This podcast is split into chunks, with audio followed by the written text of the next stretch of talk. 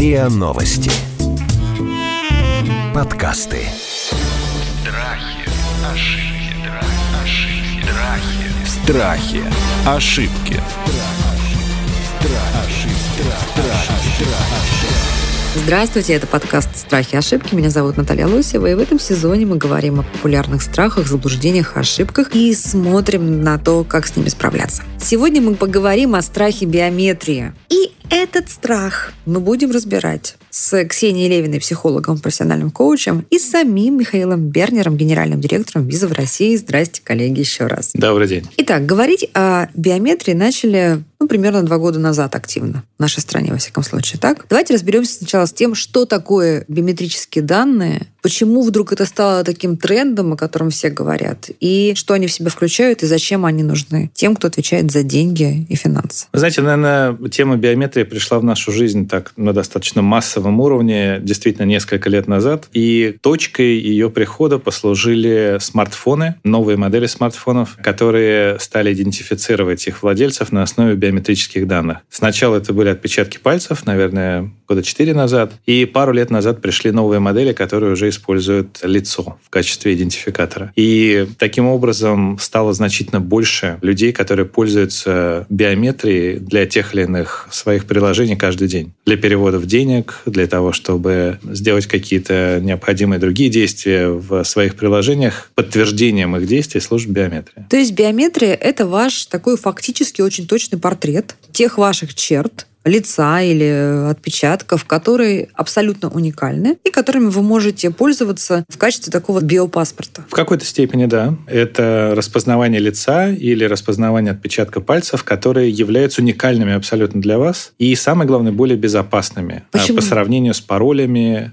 кодами и так далее. Безопасными для меня как пользователя или для вас как э, финансовой структуры или института? Ну, мы в первую очередь о пользователях говорим, о конечных потребителях. Мы провели исследование, детально эту тему изучали и много интересных выводов для себя почерпнули. Вот один из них, что доверие биометрическим данным в России значительно больше, чем доверие традиционным данным идентификации, таким как логин, пароль или пин-код. Больше трех четвертей потребителей считают способы биометрической идентификации более надежными, чем стандартные способы идентификации, такие надежно- как пароль и пин-код. Надежными с точки зрения, что вот мои деньги будут э, более сохранные, да, или там какие-то мои личные данные не уйдут на сторону. да? Безусловно. Хотя там тоже всякие страшилки рождаются, да, про то, что там человека там э, грабители схватили, палец его прижали, чуть ли не отрубили. Это тоже все... Ну, понятно, что это городское мифотворчество. Оно, конечно, не могло не откликнуться на любую инновацию. Вам такие случаи, Знаете, известны? это, конечно, больше все-таки разговоры и такие ну, истории, которые переходят из уст в уста, но в реальности они не происходили. Более того, ученые университетов Нью-Йорка сделали нейросеть, которая эмулировала отпечатки пальцев. И Ого. в итоге только один, по-моему, был случай, когда что-то было возможно сделать с этим искусственным отпечатком пальцев, и то не полностью. Поэтому все-таки мы все уникальные, отпечатки пальцев разные, выглядим мы, хотя иногда кажется похоже, сильно по-разному. Поэтому биометрические данные значительно более надежны. Вообще вот люди как сейчас относятся к защите своих личных данных? Вот уже прошел какое-то такое, такое-то напряжение по этому поводу. Люди проще стали относиться к защите личных данных или наоборот стали более тревожные? Вы знаете, мне кажется, что иногда даже несколько беспечно, потому что вот Беспечно. э, в рамках исследования, которое мы проводили, мы спрашивали людей, помнят ли они свой пин-код, как часто они пользуются сервисами, где нужно вводить пароли, и являются ли у них пароли уникальными, или у них один пароль сразу на все возможные Так. И онлайн-сервисы. что отвечали вам? На что нам ответили люди, что три четверти потребителей, больше 80%, считают пароли и пин-коды надежным способом защиты своих личных данных, но при этом 30% забывают свои пин-коды, и 38% периодически не могут их вспомнить. А, Что, как вы понимаете, Какой-то конечно, парадокс какой-то, да?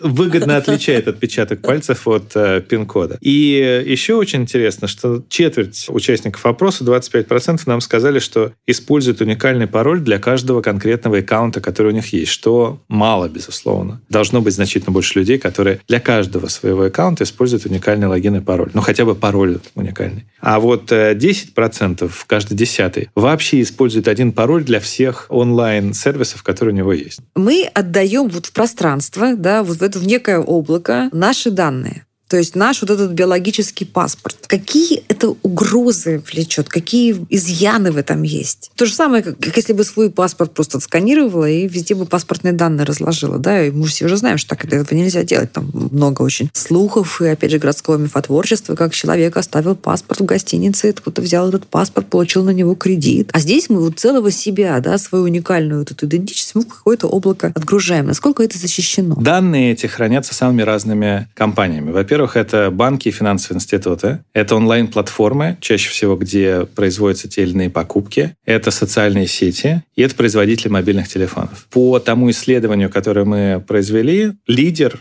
того, кому доверяют, это банки и финансовые системы, платежные системы в первую очередь, которым доверяют больше, чем производителям мобильных устройств. Производителям мобильных устройств доверяют 26%, онлайн-платформам, то есть крупным операторам а, и игрокам в области электронной коммерции 16%, и социальным сетям 12%. А банкам и платежным системам доверяют больше. Вот хорошо, теперь объясните, пожалуйста, по-простому, как это происходит? То есть меня фотографируют, да, то есть каким-то специальным фотоаппаратом, да, когда мне снимают биометрические данные. Это какой-то, видимо, там я думаю, что вы аппарат. наверняка сдавали документы на визу. Соответственно, да, вот когда делают фотографии на визу, это вот, вот тот самый биометрические данные. Аппарат. Или когда вы, например, покупали мобильный телефон относительно новой модели, то при настройках, при первом использовании вас тоже просят Оставить... посмотреть в камеру, повернуть телефон немножечко вправо-влево и, соответственно, сделать ваш биометрический паспорт. А какие самые востребованные способы идентификации с помощью биометрии? Вот статистически. Ну, вы знаете, наиболее востребованный, самый популярный способ сейчас, э, вот по данным того исследования, которое мы проводили, это идентификация при помощи отпечатка пальцев. А 41% почему? людей так или иначе с этим сталкивались. Я думаю, что благодаря смартфонам, конечно, потому что именно там эти отпечатки пальцев появились впервые в массовом использовании использования. Угу. И продолжают, на самом деле, быть в активном использовании, потому что очень много моделей смартфонов идентифицируют собственные клиенты с помощью отпечатка пальцев. И платеж, который клиент делает в мобильном приложении того банка, где у него есть счет. Или, например, когда он покупает какое-то приложение в своем App Store и так далее. Ну, то есть э, по отпечатку пальца сейчас очень-очень много чего делается. Это при том, что функцию можно ведь убрать, но люди, люди оставляют, да? То есть да. они, видимо, люди получают оставляют... первый, первый, второй опыт и понимают, что это удобно. Удобно удобно, безусловно, конечно. Но чем вводить пин-код, проще приложить палец совершенно точно удобнее. И платежи таким же образом тоже значительно более удобнее, чем вводить 16-значный номер карты, затем там, срок ее действия и так далее. Просто приложить палец намного быстрее и удобнее. И надежнее. Я согласна, что удобно. А вы опрашивали, может быть, делали какие-то исследования? Спрашивали вы своих потребителей, а что они считают наиболее надежным способом защиты своих данных? По тому опросу, да, который мы делали, это достаточно интересный опрос. Много разных выводов мы получили в его результате. 92% 90% потребителей считают, что идентификация по отпечатку является очень надежным средством идентификации. Он опережает пин-код и пароль. 79% доверяют пин-кодам и 75% паролям. А вот 92% э, доверяют отпечатку пальцев. Ксения, почему? Как вы думаете? Ну, вроде у нас есть такое предположение, что отпечаток пальца более уникальный цифры-то проще подобрать. Ну, кто-то подберет мои цифры, наверное, да. такое, наверное, я ну, думаю, и просто мотив. вдруг память откажет, и цифры мы можем Забудешь. забыть. Да. Ну да, кстати. А тут можно не записывать никуда свои пин-коды, да, не носить в кошельке листок с пин-кодами. Да, или как было на заре вообще появление карточек как платежного инструмента, приклеивали наклеечку на обратную сторону со своим пин-кодом, прямо к самой карточке. Вот. Даже сейчас да, очень да. много разных карт, разных банков имеет, да, и все сводится к тому, что ты пальцем все это открываешь и оплачиваешь, а не под подбираешь пин-код под каждую карточку отдельно. Ну, это значит, что страха-то, получается, уже этого нет, да? Вот это стало что... частью жизни, мне кажется. Угу. Вот э, оплата с помощью отпечатка пальцев, мне кажется, стала частью жизни. Наша задача сделать так, чтобы постепенно платежи осуществлялись более современными технологиями. То есть более современные технологии платежей — это наша обязанность, это то, что мы продвигаем. Вот платежи с использованием биометрии, они значительно более надежные, чем традиционные с помощью пин-кода. Собственно, мы поэтому и развиваем оплату с биометрией. Как это будет выглядеть? Я прихожу в магазин, становлюсь в длинную очередь кассы, дохожу с своей корзинкой, с тележкой. И что? Смотрю, не достаю на ни кассира. кошелек, ни, ни телефон. Смотрю на кассира в глаза. А, как вы это знаете, выглядеть? да, это будет выглядеть примерно так. Более того, как это будет выглядеть, вы, в принципе, можете увидеть уже сейчас. В одной из пиццерий мы с нашим партнером, одним из российских стартапов, который называется Sweep, запустили сервис, который называется Selfie to Pay. Вы оплачиваете покупку в ресторане с помощью фактически своего селфи. Вам нужно скачать приложение, в нем зарегистрироваться, приложение предложит вам сделать свой селфи. После этого вы будете оплачивать счет вот в этом ресторане с помощью селфи. Ага. Это один из потенциальных элементов того, как будут выглядеть платежи в будущем. И знаете, друзья, представила себе такую сцену. Значит, сидит компания в ресторане, все ужинают, потом один говорит человек, я буду платить за всех, да? Или подходит официант. Кто платит? Выискивает, значит, это лицо, да? И что? Направляет на него терминал на это лицо? Но не совсем. Нет, нет, терминал не надо. Фотография, А, телефон. Конечно, вы достаете свой собственный телефон, открываете приложение, в этом приложении есть счет а, А, то этого есть никакой ресторана. магии. Никакой магии. Вы смотрите, подтверждаете, что вы согласны с этим счетом, платеж идет в ресторан.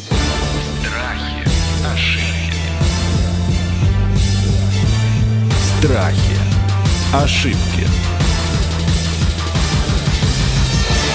Мы сейчас услышали от Михаила еще одну такую деталь этого прекрасного будущего, в котором э, люди будут э, совсем ленивые, многие рутинные телодвижения будут сэкономлены, все становится комфортно и хорошо. Это стресс вообще для людей. Вот когда мы находимся, живем в тот период времени, когда происходят такие вот скачки технологий, да, и то, что нам казалось прежде какими-то эпизодами фантастического фильма, вдруг становится такой нашей повседневной реальностью. Как вообще люди воспринимают перемены технологий, которые даже, в общем-то, для их блага, для, для их, там, для, для их комфорта? Смотрите, да, если мы говорим про перемены в целом, не обязательно это технология, а что-то происходит в мире, всегда абсолютно естественно реагировать такой эмоции, как страх. Это заложено чисто эволюционно. Без страха человек бы просто не выжил и не существовал бы в данное время. Страх, он такой очень просто разделяет, это опасно для меня или это нормально для меня. Исходя из этой оценки, такой очень быстрый, бессознательный, человек дальше поступает, собственно, и выстраивает свое поведение. И если в дальнейшем, да, здесь уже могут накладываться какие-то, скажем так, чисто личная какая-то история человека, и он, ну, либо будет, собственно, опасаться этого и бояться, да, у него будут определенные шаблоны мышления, благодаря которым он, например, будет, ну, говорить, что вот биометрия для меня плохо, я не хочу там, да, отдавать свой палец, свое лицо или что-то, да. Либо, наоборот, такой человек, скажем, любопытный по натуре, ему будет, э, наоборот, интересно и он будет дальше это исследовать. То есть два таких мотива, да? Либо тебе хочется действительно быть первым, быстренько все попробовать, да, только что изобретенное, и ты вообще не берешь во внимание риски Да, то есть никакие, потому что оценки такой дальнейшей, да, нету абсолютно. у тебя там другие мотивы, да, ты крутой, да, ты вот никто Мне кажется, не вот молодежь, и современное молодое поколение, они вот как раз принадлежат к этой категории. Я бы, знаете, я вот не брала бы по возрасту, потому что, да, вот, может быть, раньше считалось, что, например, там пожилой человек, он более там, да, вот, Не может быть гиком технологическим, да, такой да. консерватор, да, Мгм. но на самом деле я бы разделила на людей любопытных и нелюбопытных. То есть, ну, все мы знаем, что дети очень любопытные, да, они очень активно исследуют мир. Но в силу, может быть, каких-то определенных жизненных обстоятельств, ну, например, там, родители его постоянно ругают за то, что он такой активный, у ребенка эта мотивация снижается. И мы очень часто имеем взрослых людей, которые всего боятся, да, которым неинтересно что-то исследовать. А мне кажется, что это же, знаете, это с точки зрения развития общества, это может быть и хорошо, потому что всегда же важен баланс, да? То есть кто-то придумывает новые технологии, а тем более здесь мы говорим вообще про новые технологии, которые там не просто, знаете, там сделать какой-то селфи или там, качели нового поколения или даже машина. Здесь все-таки речь идет про деньги, да, про какую-то защищенность. Вот. И кто-то, значит, бежит впереди паровоза и такой прогрессист и допускает любые ошибки, а кто-то должен это сдерживать. Мне кажется, что уровень такой прокачанности, образованности в плане биометрии, он должен стать препятствием, потому что человек хорошо образованный, да, который много читает, он там, значит, лезет в какие-то детали, он и более насторожен.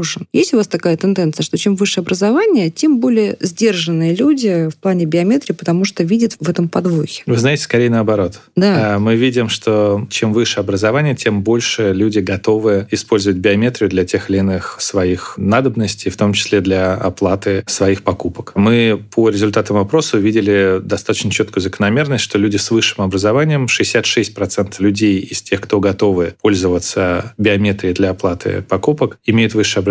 Только 34 имеют среднее образование. То есть готовность людей коррелирует э, с их образованием, мы думаем, с доходами. И вот это то, что сейчас достаточно четко приходит э, в результате этого исследования. Но вы знаете, в России на самом деле вот э, по нашим ощущениям живут люди как раз очень любопытные и готовые ко всему новому. Потому что одна из таких больших инноваций, которые Visa привнесла в Россию, это платежи с помощью смартфонов, так называемые токенизированные операции, когда вы просто прикладываете телефон к терминалу, и больше ничего, собственно, делать не нужно. Максимум нажать, может быть, кнопку. Вот Россия занимает одно из самых первых мест по скорости адаптации такой технологии и по количеству платежей в мире. Это сто процентов. Знаете почему? В те времена, когда мы еще путешествовали, они сидели в самоизоляции. Конечно, классический случай, когда приезжает какой-нибудь москвич или там новосибирец в какую-то вполне себе прогрессивную страну Европейского Союза и вытаскивает телефон на кассе большого магазина. На него смотрят как на на инопланетянина. инопланетянина. И не понимает, как такое может быть, что, в принципе, он оплатит сейчас телефоном, а не достанет карточку, засунет ее в терминал, Засунет, введет да-да-да. пин-код. А в некоторых странах ты еще даже не только пин-код, а еще и распишется сам.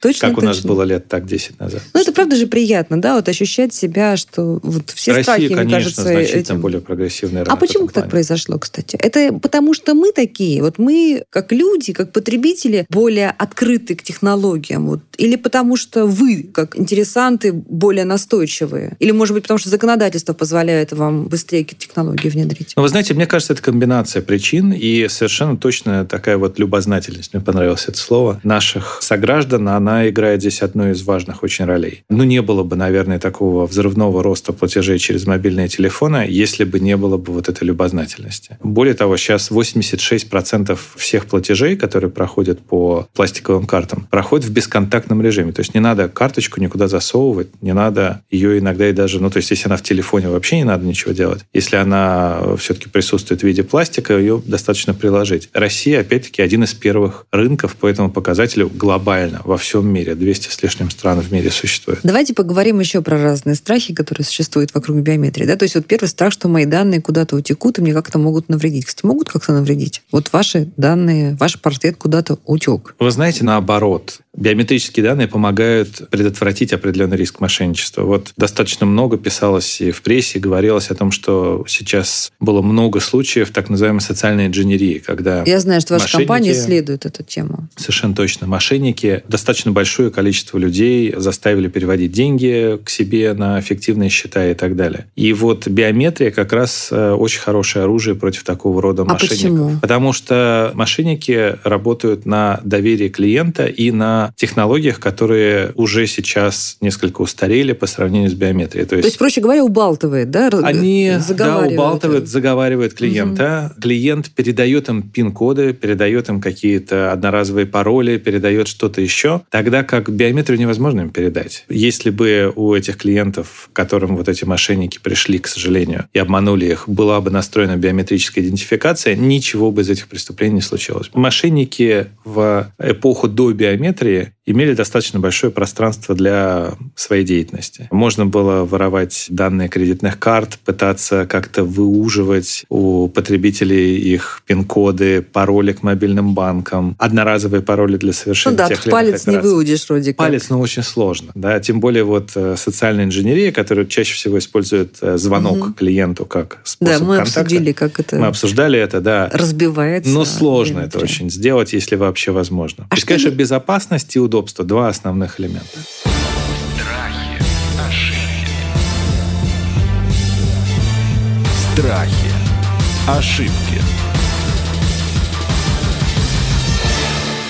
Что еще может э, улучшиться, измениться в нашей жизни с появлением биометрии? Ну, то есть мы поняли, что кассир может нас, так сказать, использовать. А, А, вот это, что уже, еще? это уже работает. Вот кассир отсутствует в магазине. Есть магазины, которые принадлежат Амазону в э, Соединенных Штатах. Сейчас они тестируют это в других странах. Когда ты приходишь, берешь корзинку, кладешь продукты и выходишь. И тебе не надо делать вообще ничего. Нет кассиров. Даже потому А что... это- сканировать. Не А это тоже, а как это связано с биометрией? А, связано это с несколькими технологиями. Во-первых, там расположены камеры, которые считывают, какой конкретно продукт вы положили в корзинку. И это сразу же поступает на ваш счет. Ну, точнее, как вы выходите из магазина, поступает на ваш счет. Дальше видят вас, сравнивают с теми биометрическими данными, которые есть в базе Амазона, и списывают э, с вашего счета или карты, которая прикреплена к этому вашему профайлу, если так можно сказать, э, списывают сумму ваших покупок. А Да. что еще может быть? Там компьютер, наверное, может включаться тоже, да? Потому что это я подошла. Ну, смотрите, вот одна из вещей, которые точно приходят в области области платежей, я все-таки вернусь туда, где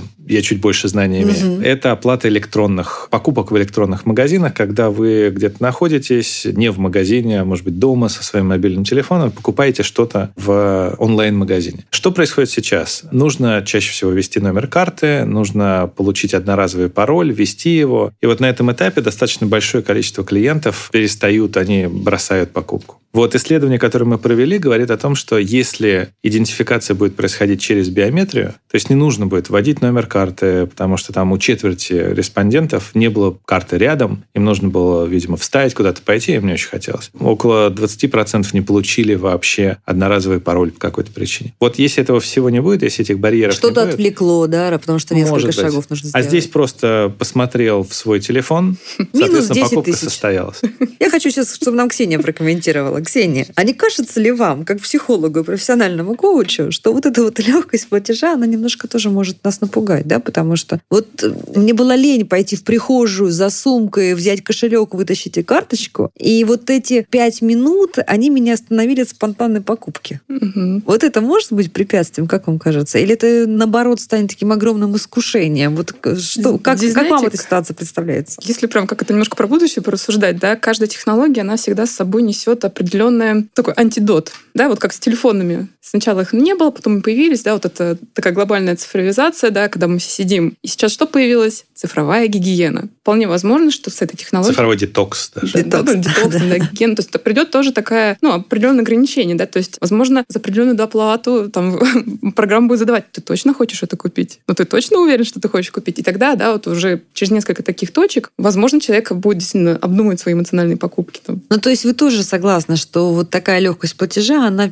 во всяком случае, первое время ускорит, увеличит Конечно, количество ускорит. покупок. Это же особенность Да. нашего мозга. Да, вот если прям очень упрощенно взять, вот представить, что наш мозг — это как весы с двумя чашами. Да, на одной чаше находится наша фронтальная кора, да, наши когнитивные способности, это способность, ну, собственно, думать и мыслить. И наша эмоциональная часть, да, когда мы вот порывом. Вообще вот эмоция, да, это про что? Это про такой импульс, да, emotion, motion, движение. И когда возникает эта эмоция, да, вот я увидел, захотел, тут же кнопочку нажал и купил. У нас нет времени, когда, собственно, наши когнитивные способности начнут брать верх. У нас всегда это вот такой идет баланс, дисбаланс, да, вот в разные стороны. Давайте поговорим вот еще немного про это будущее, которое вы, Михаил, ваша компания в частности строит. Будущее, когда мы совсем перестаем быть инкогнито, да? То есть получается, ты выходишь на улицу, даже ты проснулся, да, и ты уже под огромным количеством факторов ты распознаваем ты уже не можешь спрятаться под какую-то там шапочку из э, серебряной фольги, да, потому что есть камеры, есть алгоритмы, ты отдал огромное количество своих биометрических данных в разные стороны. Как это нас изменит? Вот это вот осознание того, что ты больше не аноним. Как изменит? Хороший вопрос. Ну, в любом случае у нас будут так или иначе меняться наши личностные границы. Да? То есть они, наверное, будут стираться. Это даже вот недавний случай с девушкой с сухим льдом, да, насколько вот она переживала свою личную трагедию вот на обозрении у всех, да. чуть ли не в прямом эфире, да, то есть вот, и поэтому, ну, это прямо для меня такой очень такой хороший маркер, то, что границы стираются. Да, а как личностно, у меня, к сожалению, нет статистики, но, возможно, да, есть такое предположение, что чуть-чуть больше истерии появляется. Ну, в том смысле, что мы более... Нервозности такой. Нет, не нервозность, истерия как стероидность, то есть когда мы делаем все на показ. Такое демонстративное такое, наверное, поведение. То есть мы знаем, что мы находимся в публичном поле, что нас не только потому, что мы что-то транслируем в социальной сети, потому что нас снимают, ни один наш поступок не может пройти уже незамеченным, неисследованным, и поэтому мы еще больше делаем на показ. Ну, знаете, как вот люди как разного склада темперамента бывают, да, и каждый проживает мир по-своему, да, кто-то вот наоборот, что вот все на демонстрацию, вот смотрите, какой я. Другой, да, вот может наоборот начать тревожиться, и как,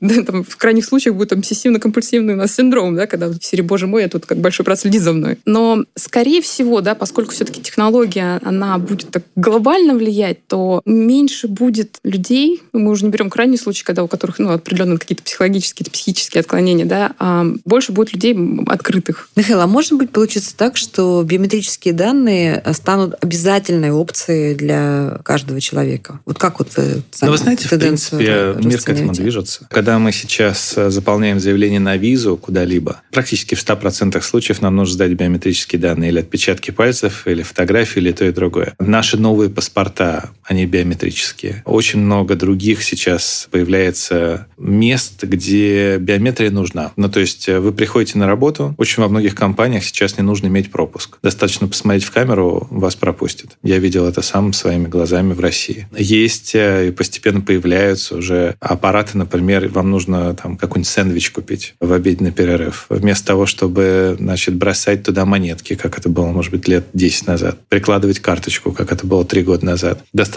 посмотреть в камеру, дверь открывается, вы достаете то, что вам нужно. С вашего счета, который привязан, списывается оплата покупки. Того, что мы называем use cases, в плане биометрии развивается постоянно. Это, безусловно, платежи, то, что очень близко нам, в самых разных ипостасях. И когда вы приходите в магазин или вот оплачиваете счет в ресторане, или когда вы, сидя на диване, покупаете что-то онлайн, ну и в совершенно других областях, таких вот как пересечение границ. А чего бы вы рекомендовали бояться в этой связи? То есть кому бы вы рекомендовали не отдавать свои биометрические данные, там, не фотографироваться, не знаю, чего-то избегать? Есть такие параметры? Ну, наверное, сомнительным каким-то веб-сайтам, сомнительным каким-то организациям, которые не производят впечатление тех, которым можно доверять. Но я думаю, что точно так же такого рода организациям и людям вы не даете свои документы, паспорт и так далее. Вы говорили То есть правила гигиены все Ровно те то же самые. самое. Я думаю, что здесь нет ничего другого, что не было бы, не существовало бы до этого. Пытаться передавать свои данные только в надежные руки. Что мы выиграем в итоге? Ну, кроме экономии времени. Удобство, скорость, меньше мошенничества, совершенно точно. То есть меньше мошенничества. Конечно, конечно. Ну что вы, вот опять-таки мой пример с оплатой по телефону с помощью токенизированных транзакций. Там мошенничество ноль. Просто 0,0, 0,0 и так далее. Просто потому, что технология настолько сложная, что у мошенников займет очень много времени, очень много сил ее как-либо, то, что мы называем симулировать, ну то есть повторить в мошеннических целях. То же самое и здесь. Просто не смогут мошенники создать банк биометрических данных миллионов, миллионов, миллионов людей. Для этого нужны огромные серверные мощности и так далее. Ну, очень сложно. И это не может быть незаметным, да, конечно, чтобы это конечно, не, и это, и пресечь. это будет заметно. Это не то, что украсть номер карточки. Это проще значительно было в прошлом. Украсть огромный банк данных биометрических значительно будет сложнее. Ну что, друзья, я не, вот не уверена, что я прям пошла бы сейчас, так сказать, сдавать свои биометрические данные, потому что я все-таки глубокий консерватор. Но, в принципе, вы на мои вопросы ответили. И вот так вот сказать, что у меня остались какие-то там страхи или тревоги по поводу биометрии, наверное, нет. А у вас, Ксения? Я активный пользователь. А, вы, вы из тех, вы из тех самых, из тех, тех самых продвинутых. И вот знаете, что мы часто стесняемся, на самом деле, вот такие вещи говорить и боимся быть какими-то фальшивыми или напыщенными. Ну, правда же приятно, что мы в такой довольно прогрессивной отрасли, наша страна и наши соотечественники вполне себе в авангарде, где-то там в топе. Совершенно точно. Да. Россия очень во многих вещах оказывается первым. Да, там, где мы первые, там бояться нечего. Друзья, мы сегодня говорили о страхе биометрии. Довольно, мне кажется, хорошо его разобрали. У меня лично вопросов не осталось, но если они остались у вас, пишите, нам ответим дальше. У меня в гостях был генеральный директор виза в России Михаил Бернер и Ксения Левина, психолог, профессиональный коуч. Это был подкаст «Страхи и ошибки». Страхи, ошибки, страх, ошибки, страхи. Страхи. Ошибки. Слушайте эпизоды подкаста на сайте ria.ru в приложениях Apple Podcasts, CastBox или SoundStream. Комментируйте и делитесь с друзьями.